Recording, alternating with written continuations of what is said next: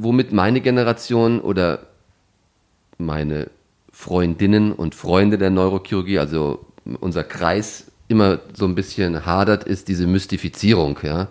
Wir versuchen ähm, diese, diese Beschreibung eines Tanzes oder dass es so, ein, so ein Mythos wäre, in gewisser Weise auch ein bisschen zu entmystifizieren und ähm, sind wahrscheinlich so eine moderne Generation eines Sportartikelherstellers, die mit Just Do It aufgewachsen ist. Hallo, ihr hört 5 zu 1, den Mitvergnügen Podcast für viele Interessierte. Ich bin Stefanie Hielscher und ich beschäftige mich hier jeden Monat mit einem neuen Thema. Bislang ging es zum Beispiel um Gesundheit oder das Weltall. Dazu gibt es dann immer fünf Folgen. In diesem Monat geht es um das Gehirn. Das Gehirn ist das komplexeste Organ in unserem Körper. Und obwohl ständig an ihm geforscht wird, ist es ähnlich unentdeckt wie unser Universum. In dieser Staffel schaue ich wieder aus fünf Perspektiven auf das Thema. Zu Gast sind Neurowissenschaftler und ein junger Patient, bei dem ein Hirntumor festgestellt wurde. Zum Schluss der Staffel spreche ich heute mit dem führenden Hirnchirurgen Europas, Professor Dr. Peter Weikuzzi. Er leitet die Abteilung der Neurochirurgie an der Charité in Berlin und obwohl er das menschliche Gehirn als Fragezeichen und Blackbox bezeichnet, traut er sich trotzdem an Operationen, die alle anderen ablehnen. Der Sponsor dieser Episode ist The New Company. Dazu später mehr. Jetzt erstmal spannende Unterhaltung mit Professor Weikozi. Ich sitze hier heute mit Professor Weikozi. Äh, vielen Dank, äh, dass Sie mit mir sprechen. Ich freue mich sehr. Sie sind Gehirnchirurg. Ja, zunächst vielen Dank für die Einladung. Ähm, danke, dass ich das mit Ihnen machen darf und dass ich auch Teil dieser illustren Runde, die Sie zusammengetragen haben, an Wissenschaftlern, die sich für das Gehirn interessieren und Betroffene, die an Gehirn vielleicht operiert worden sind, dass ich da teilnehmen darf. Ja, ich bin einer von denen, die ähm, Patienten ähm, betreuen im Rahmen von ähm, Erkrankungen des Gehirns, die operativ behandelt werden können. Das sind Patienten, die häufig vielleicht einen Tumor im Gehirn haben oder die Gefäßveränderungen haben, Patienten mit chronischer Epilepsie, ähm, Patienten mit Bewegungsstörungen und ähm, mein Team und ich, wir operieren diese Patienten und hoffen, dass wir ihnen auf diesem Weg helfen können. Mhm. Ähm, wann haben Sie sich entschieden, Hirnchirurg zu werden? Ah, das habe ich tatsächlich, ähm, da muss ich Ihnen die, die, die, die, typische Antwort, dass ich das schon immer werden wollte, muss ich Ihnen schuldig bleiben. Ähm, das ist nicht der Fall. Ich wollte immer Operation und Operieren mit Wissenschaft kombinieren. Deswegen war mir klar, dass ich äh, was Chirurgisches an der Uniklinik machen wollte. Dann aber in meinem letzten Jahr fand ich die Neurologie auch so faszinierend, weil ich ähm, da einen Teil meines Praktikums gemacht habe. Und ich habe dann in Amerika auch Neurochirurgie kennengelernt. Und ich war aber bis zum Zeitpunkt meiner Bewerbung unentschlossen, ob ich jetzt Unfallchirurg oder ähm, Transplantationschirurg oder Neurochirurg werden wollte. Und habe mich dann erst sehr kurzfristig entschieden, als ich eine Stelle hatte und als mein potenzieller zukünftiger Chef mich ähm, emotional sehr berührt hat. Das hat eigentlich eher den Ausschlag gegeben dafür, dass ich Neurochirurgie gemacht habe, als eine, als eine Berufung, die ich schon vielleicht seit vielen Jahren hatte. Die habe ich nicht gehabt. Mhm. Ähm, wie hat er Sie denn emotional berührt?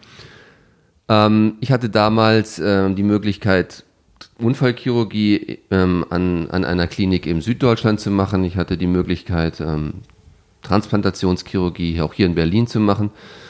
Und ähm, er hat mich berührt dadurch, dass er, ähm, dass ich mich nicht entscheiden konnte und nach anderen Faktoren gesucht habe, andere als inhaltlich. Und er hat mich berührt, ähm, weil er ein gewisser Vaterersatz für mich dargestellt hat. Ich, mein Vater war kurz vorher verstorben und ähm, ich fand ihn fand seine Art und ähm, wie er mich emotional berührt hat und wie er sich für mein, für mich interessiert hat. Es war einfach eine Verbindung, eine Chemie, die gestimmt hat, ja. Man kann es vielleicht gar nicht richtig in Worte fassen. Hm. Was haben Sie von ihm gelernt? Na, zum ersten habe ich von ihm gelernt, wie man ein guter Neurochirurg wird, wie man gut operiert. Er war ein sehr guter Operateur, ein herausragender Operateur, der seine ähm, Schüler oder seine Assistenten oder auch Oberärzte ähm, früh unter Beobachtung kontrolliert an Operationen gelassen hat und wir durften, haben uns sehr schnell entwickeln können damals. Das war in Mannheim. Ähm, er hat uns aber auch gelernt, ähm, wie wir mit Fehlern umgehen, dass wir ein gewisses äh, hohes Maß an Bescheidenheit brauchen als Neurochirurgen, weil wir natürlich, das liegt in der Natur der Sache, auch Fehler machen, nicht immer perfekt sind und ähm, mit den Konsequenzen unseres, unserer Fehler dann auch leben müssen, aber auch mit den Konsequenzen der Erkrankungen, die wir betreuen, leben müssen.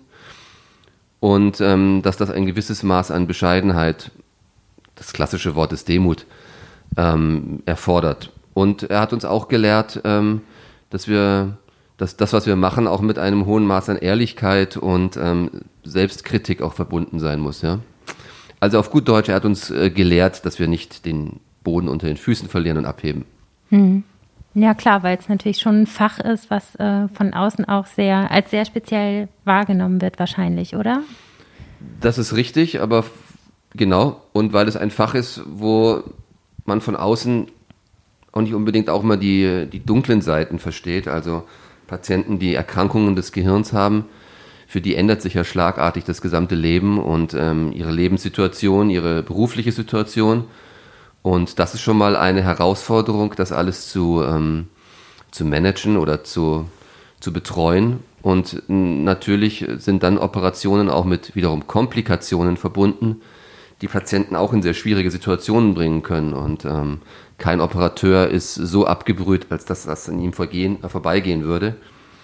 Und gleichzeitig, weil wir natürlich auch tolle Sachen machen, besteht immer die Gefahr, dass wir arrogant sind und abheben und das sollte auch nicht passieren. Hm. Jetzt haben Sie gesagt, dass, ähm, dass Sie relativ früh an Operationen auch herangeführt worden sind. Können Sie sich mal erinnern an Ihre erste Operation und so genau erklären, was da passiert ist? Also haben Sie zum Beispiel den Kopf dann selber schon aufgemacht oder sind Sie erst später dazu gekommen, um dann im Hirn etwas zu tun? Und wie haben Sie sich gefühlt? Ja, also eine klassische Operation, ähm, die ähm, junge Assistenten als erstes machen, ist ähm, die Entlastung einer Blutung, eines einer Blutung, die zwischen dem Knochen und dem Gehirn liegt. Wir nennen das chronisches subdurales Hämatom.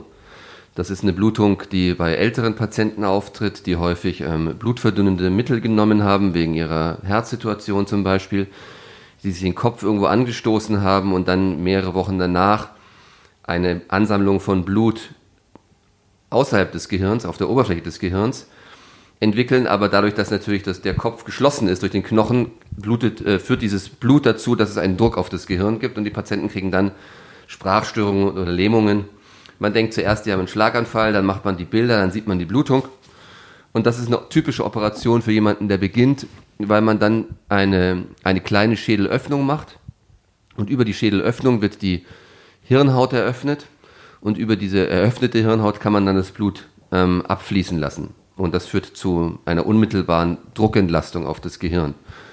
Und das wird dann ausgespült mit Kochsalzlösung. Und ähm, das war die erste Operation, die ich dann damals gemacht habe. Da war ich dann vielleicht sechs Monate dabei.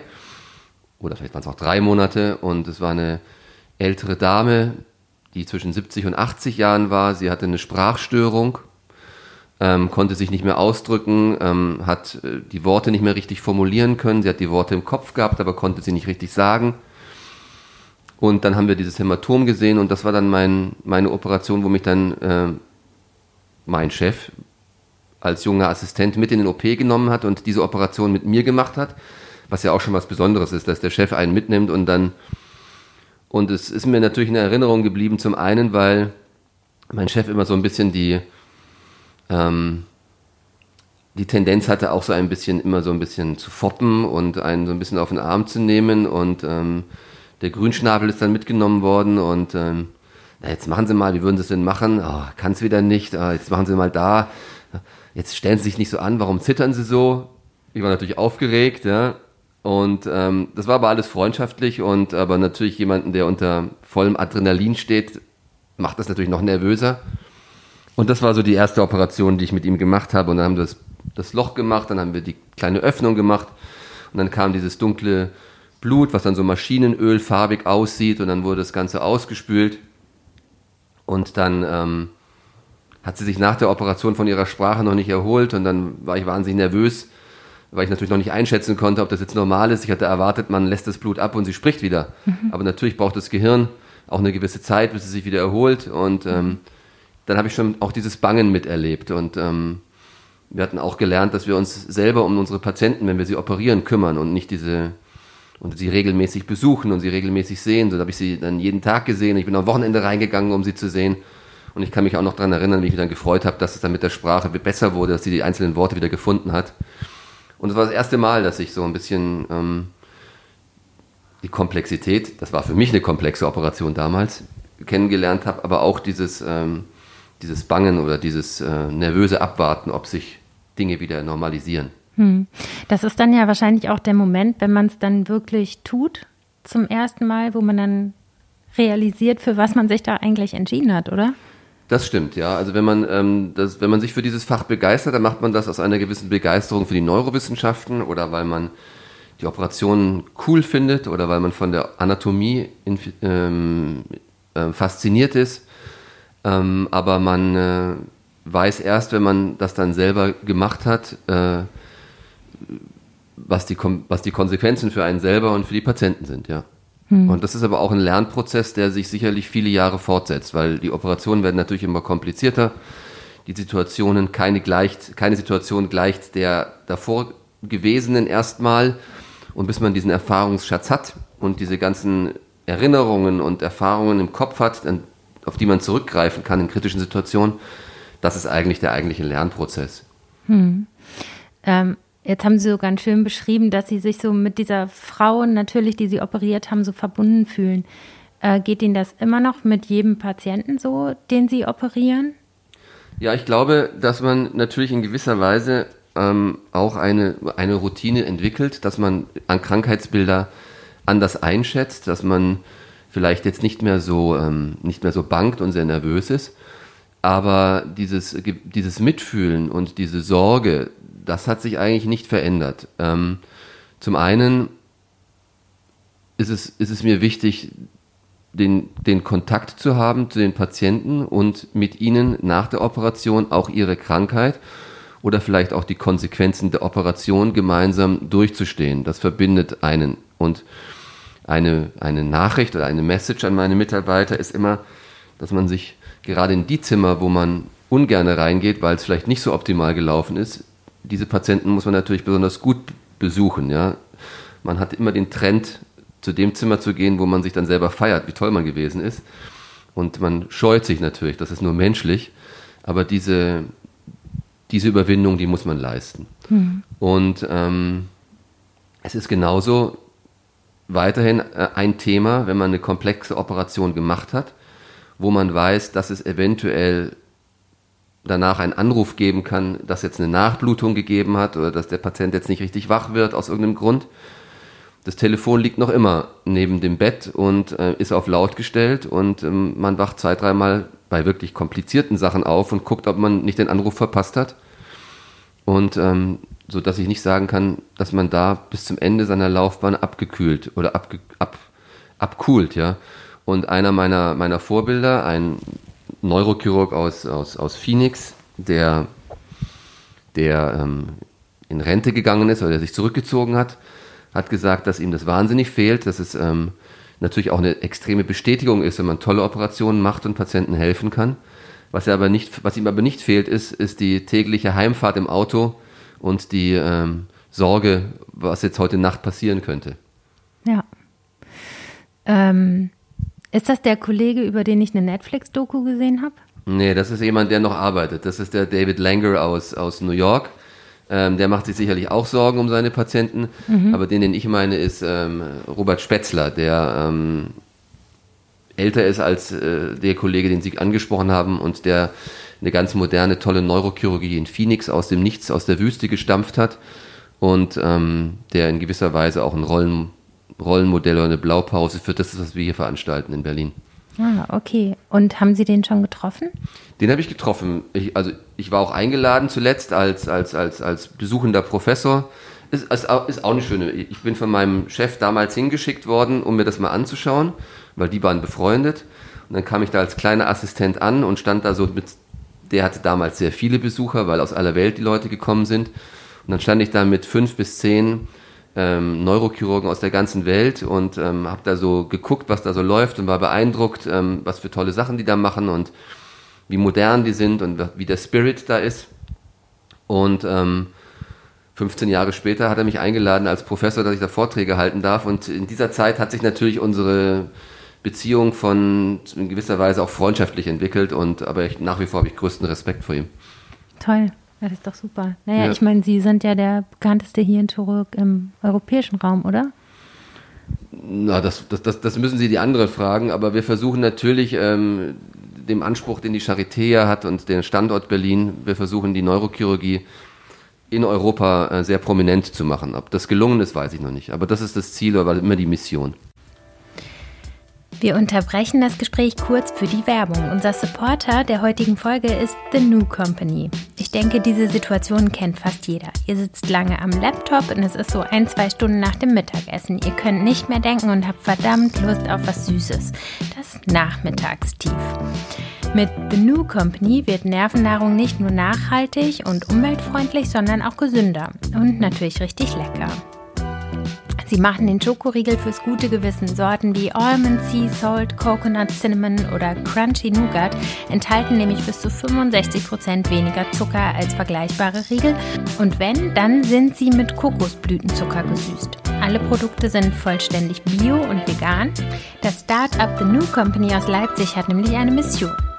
Für jedes verkaufte Produkt wird ein Baum gepflanzt. Außerdem bestehen Verpackungen statt aus Plastik aus kompostierbarer Zellulose und Papier. Wenn ihr jetzt richtig Appetit bekommen habt, euch durch alle Riegel durchzuprobieren, dann aufgepasst.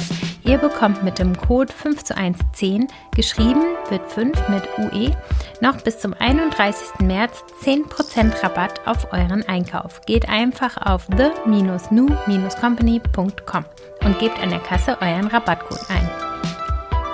Und jetzt geht es weiter mit unserem Hirnchirurgen. Ich würde ganz gerne nochmal in den Moment der Operation zurückkommen, weil ich habe eine Beschreibung gelesen oder gesehen äh, von einem Kollegen von Ihnen, ähm, der gesagt hat, dass wenn das Gehirn vor ihm ist, dass er das als wie so einen Tanz empfindet, also dass das Gehirn quasi sich ja mit der Atmung des Patienten bewegt und dass wenn er dann seine Hände sozusagen benutzt, um am Gehirn etwas zu tun, dass er das Gefühl hat, dass er mittanzt. Mhm. Ähm, können Sie das nachvollziehen? Also natürlich kenne ich das Gehirn, das sich mit dem Pulsschlag oder synchron zur Beatmung ähm, natürlich ähm, auf und ab bewegt. Und diese, diese Bewegung, die hoffen wir zu sehen, weil das ist Ausdruck eines entspannten Gehirnes. Was wir nicht sehen wollen, ist ein Gehirn, was sehr geschwollen ist, weil das ist immer sehr schwierig zu operieren. Und dann ist es gespannt wie so ein aufgeblasener Ballon. Das ist, wenn ein Patient eine Verletzung zum Beispiel litten hat. Also ich kann dieses, ich kann dieses, diese Bewegung sehen. Ich glaube, womit meine Generation oder meine Freundinnen und Freunde der Neurochirurgie, also unser Kreis immer so ein bisschen hadert, ist diese Mystifizierung. Ja? Wir versuchen ähm, diese, diese Beschreibung eines Tanzes oder dass das so ein, so ein Mythos wäre, in gewisser Weise auch ein bisschen zu entmystifizieren und ähm, sind wahrscheinlich so eine moderne Generation eines Sportartikelherstellers, der mit Just Do It aufgewachsen ist. so dass ja. wir, ähm, aber ich kann nachvollziehen, was er sagt und ich glaube, jeder, ähm, der ähm, das Gehirn so vor sich sieht, ähm, wird eine andere Assoziation oder eine andere ähm, Faszinierung erleben. Ich finde die Anatomie faszinierend. Ich finde es toll, was die Natur da geschafft hat.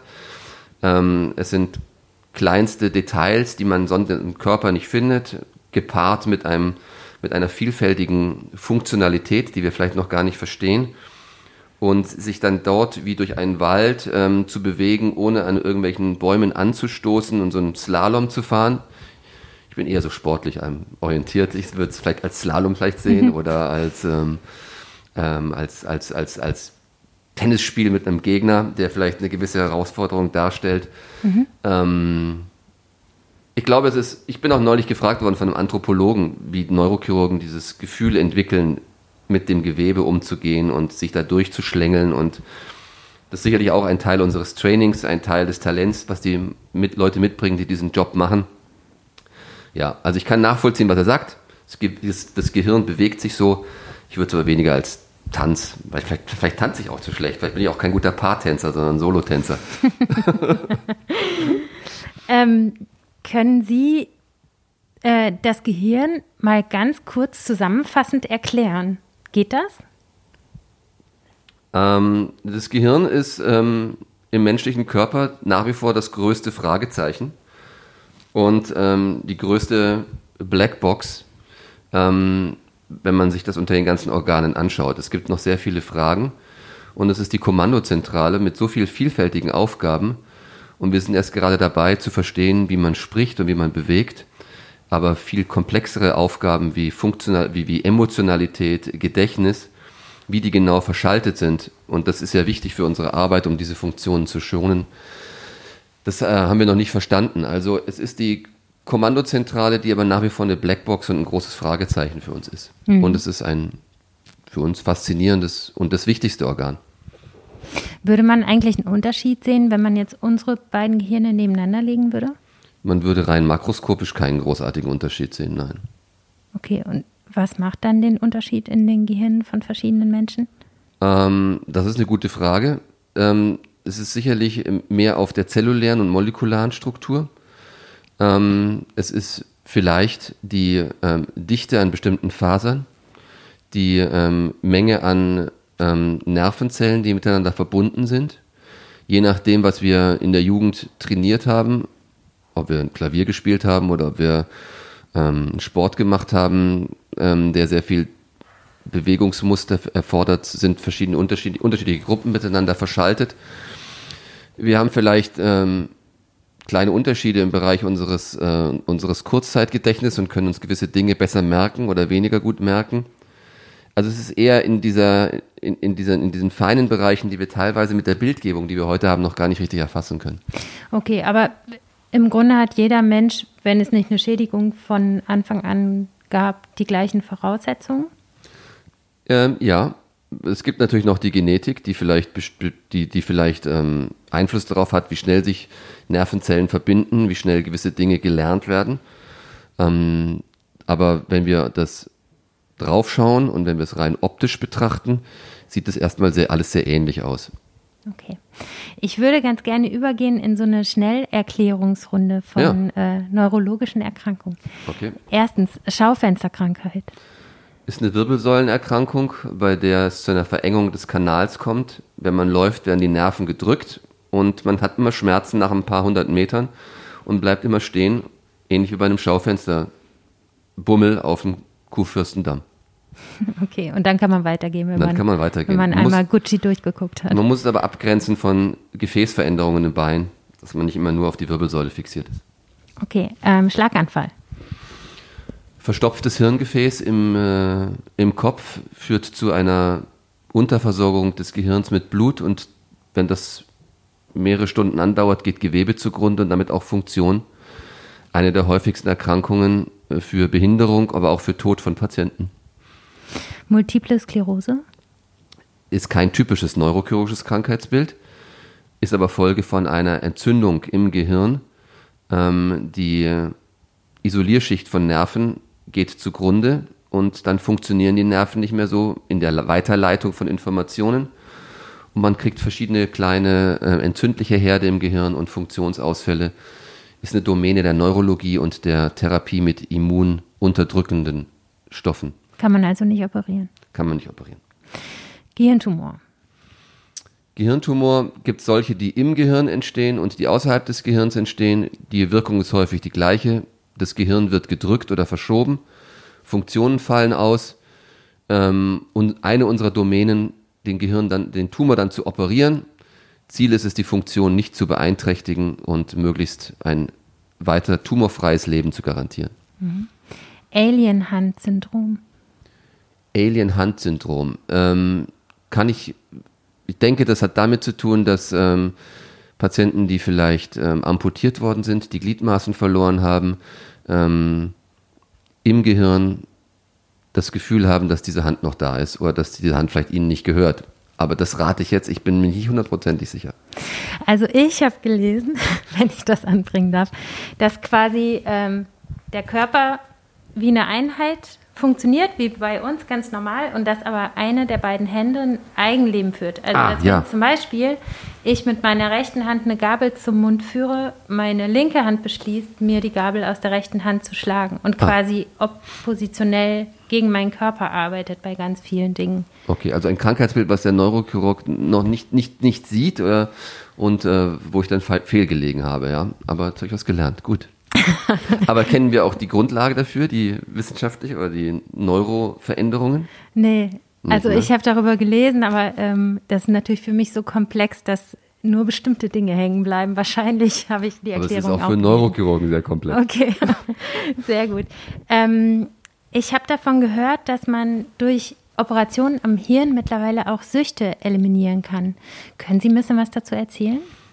Das stimmt. Ähm, das ist eine Domäne der Neuromodulation, indem man also bestimmte Gehirnfunktionen, bestimmte Gehirnareale durch das Einbringen von Elektroden modulieren möchte.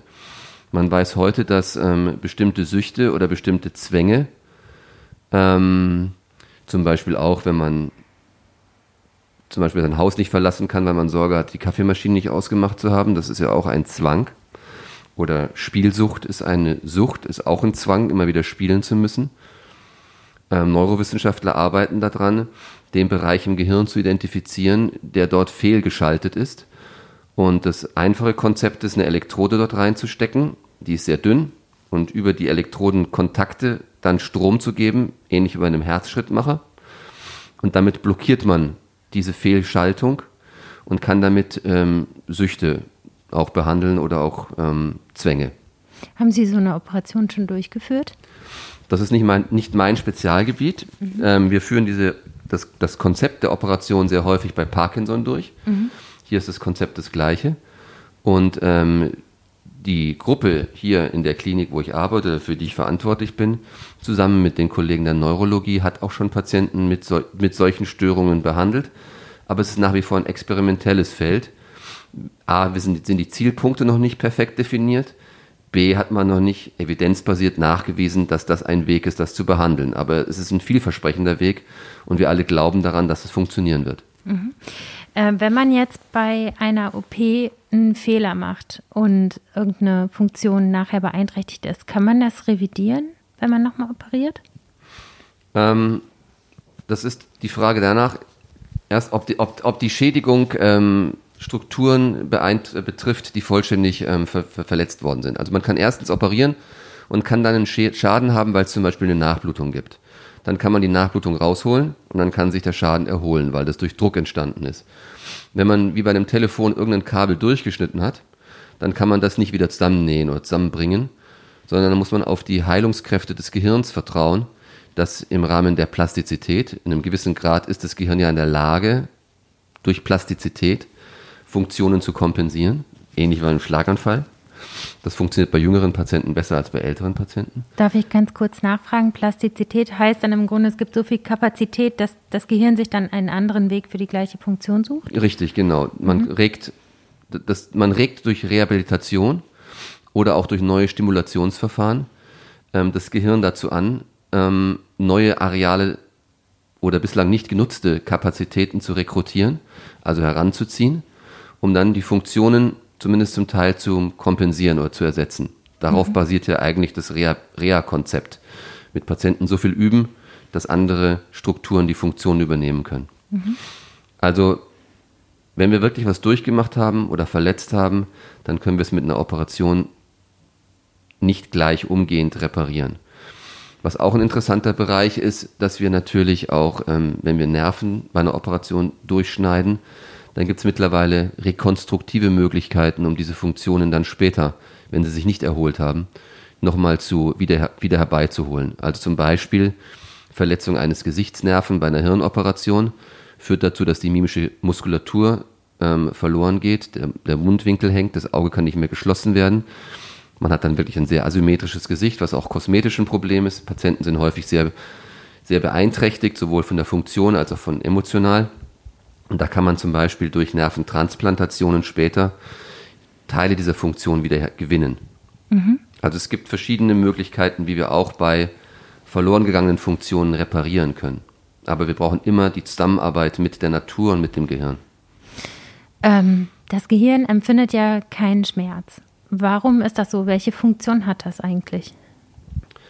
Was heißt, welche Funktion hat das? Warum ist das so? Oder, ja, oder genau. Also, ist das gut? Ja. Das ist natürlich deswegen gut, damit wir am Gehirn operieren können. Das war das einzige Ziel.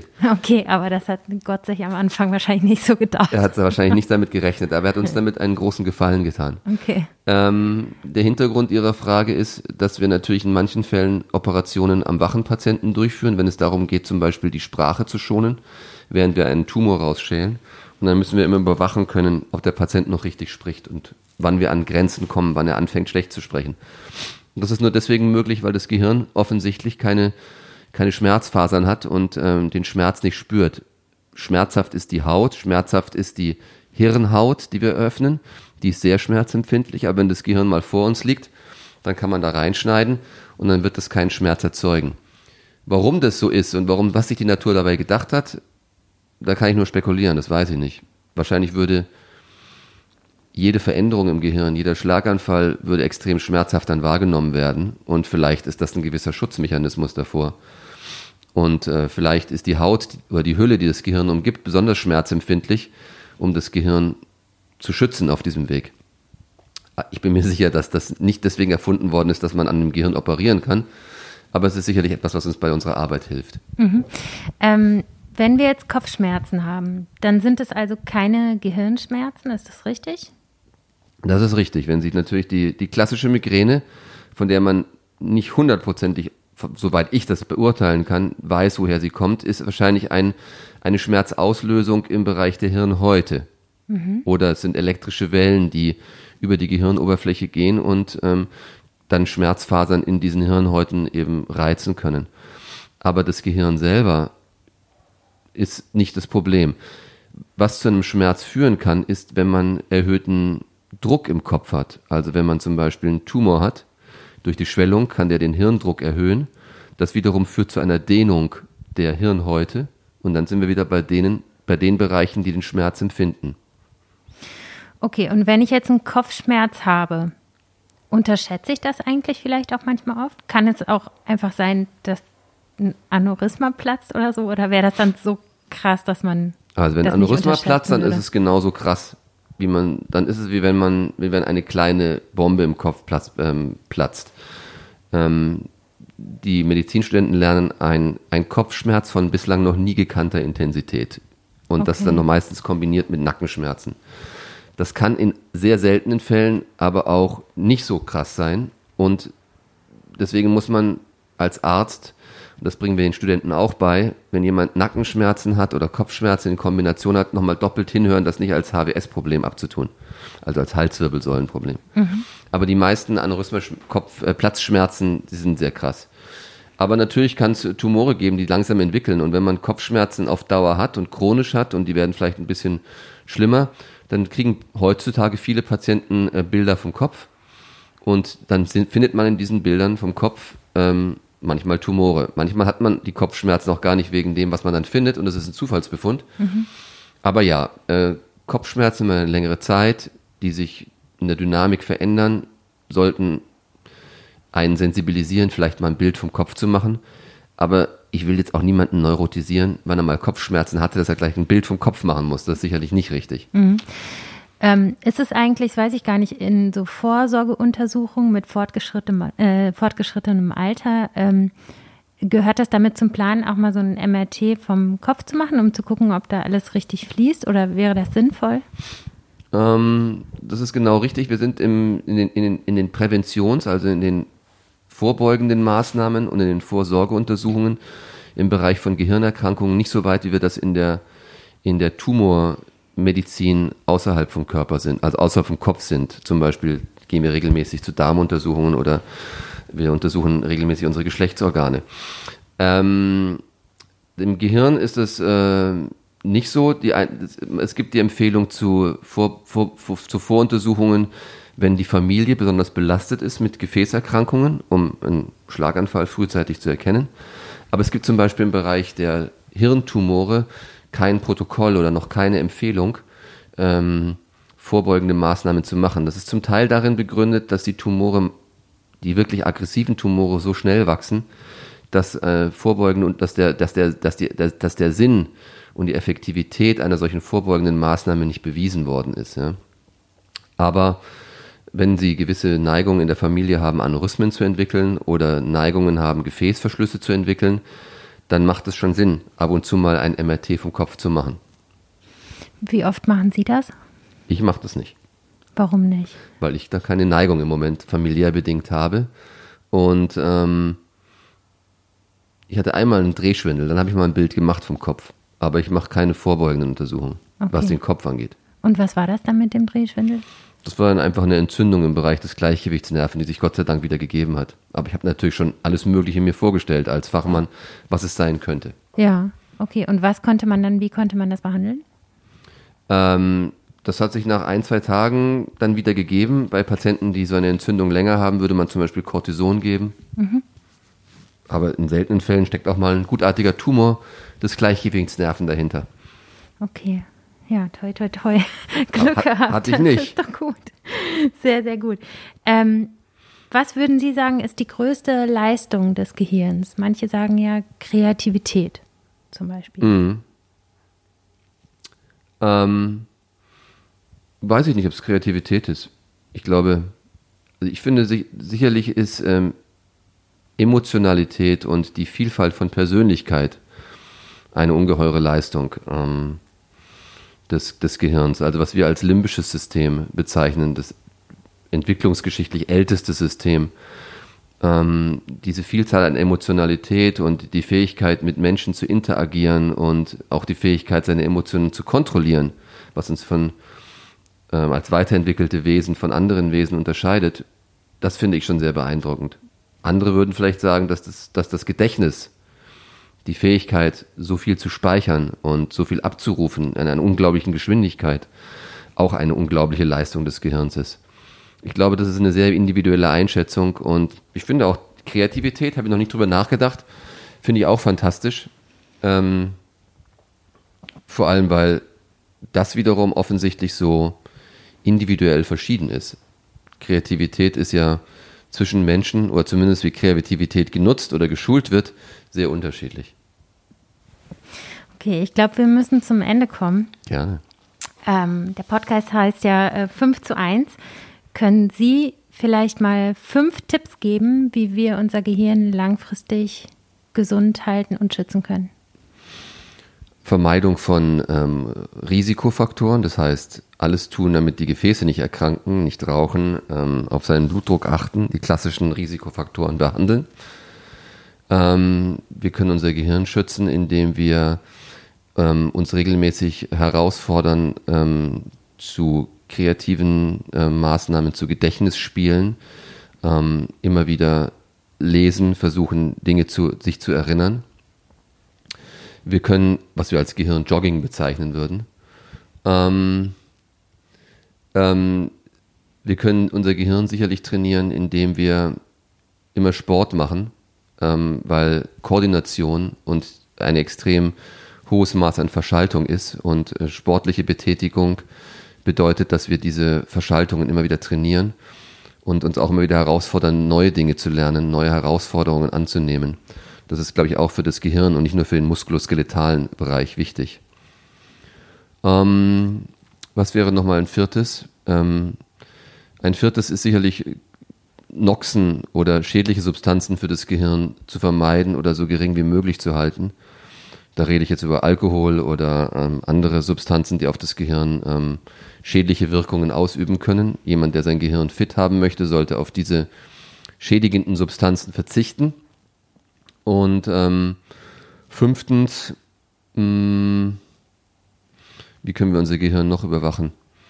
Ähm, ich glaube, wir können unser Gehirn auch, wir können dafür sorgen, dass Gehirnerkrankungen abnehmen, indem wir uns schulen lassen oder indem wir schulen, was Früherkennungs, Erkennungs, äh, was, was frühe Schäden oder frühe Symptome eines Schlaganfalls oder einer Tumorerkrankung sein könnten, damit ähm, unsere Patienten in der Lage sind, äh, zu uns zu kommen, wenn es noch nicht zu spät ist, wenn sich die ersten Anzeichen einer Durchblutungsstörung zum Beispiel zeigen.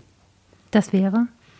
Das wäre kleine Sprachaussetzer, ähm, komische Gefühle in der Magengegend, ähm, das Gefühl, Dinge schon mal gesehen zu haben, Déjà-vu-Erlebnisse. Das sind alles Hinweise auf kleine epileptische Entladungen.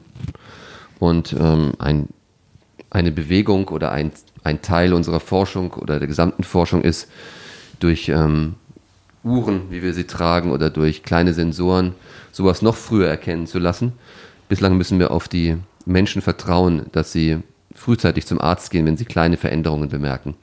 Oder halt auch mal Schwindel oder, Un oder Unsicherheit beim Greifen. Das alles können Frühsymptome sein für drohende Schlaganfälle oder für beginnende Tumore. Okay. Und immer schön Fahrradhelm tragen, ne? Ja, das ist, das ist ein wichtiger Punkt, auf den Sie mich bringen, auf den ich von selber nicht gekommen sind. Ähm, Helme sind wichtig beim Skifahren, beim Fahrradfahren. Ähm, Schütze deinen Kopf, auch eine wichtige Initiative der Hannelore Kohl ZNS-Stiftung, für die ich mich engagiere, aber auch ähm, wichtiges, wichtige Lektionen, die wir gelernt haben, ähm, uns bei, im Fahrrad, im, im Straßenverkehr zu schützen, vor allem den Kopf zu schützen. Alles klar. Ich danke Ihnen recht herzlich für Ihre Zeit und dass Sie Ihr Wissen und Ihre Erfahrungen geteilt haben. Vielen Dank. Danke, dass ich da sein durfte. Und äh, fünf Tipps habe ich gegeben, plus den einen, den Sie gegeben haben, der unsere Zuhörer auf den richtigen Weg bringen soll. Dankeschön. Kann nichts mehr passieren. Ne? Danke. Dem ist also nichts hinzuzufügen. Wir wissen jetzt am Ende der Staffel ein bisschen besser Bescheid über das menschliche Gehirn. Ich fand es auf jeden Fall spannend, mit so vielen Menschen über das Thema zu reden und ich hoffe, euch ging es auch so. Im März geht es dann hier weiter. Dann treffe ich Menschen, die um sich herum erfolgreiche Marken aufgebaut haben. Ich verrate euch jetzt noch nicht, wer alles dabei ist, aber so viel kann ich sagen, das wird bunt und spannend. Bis dann!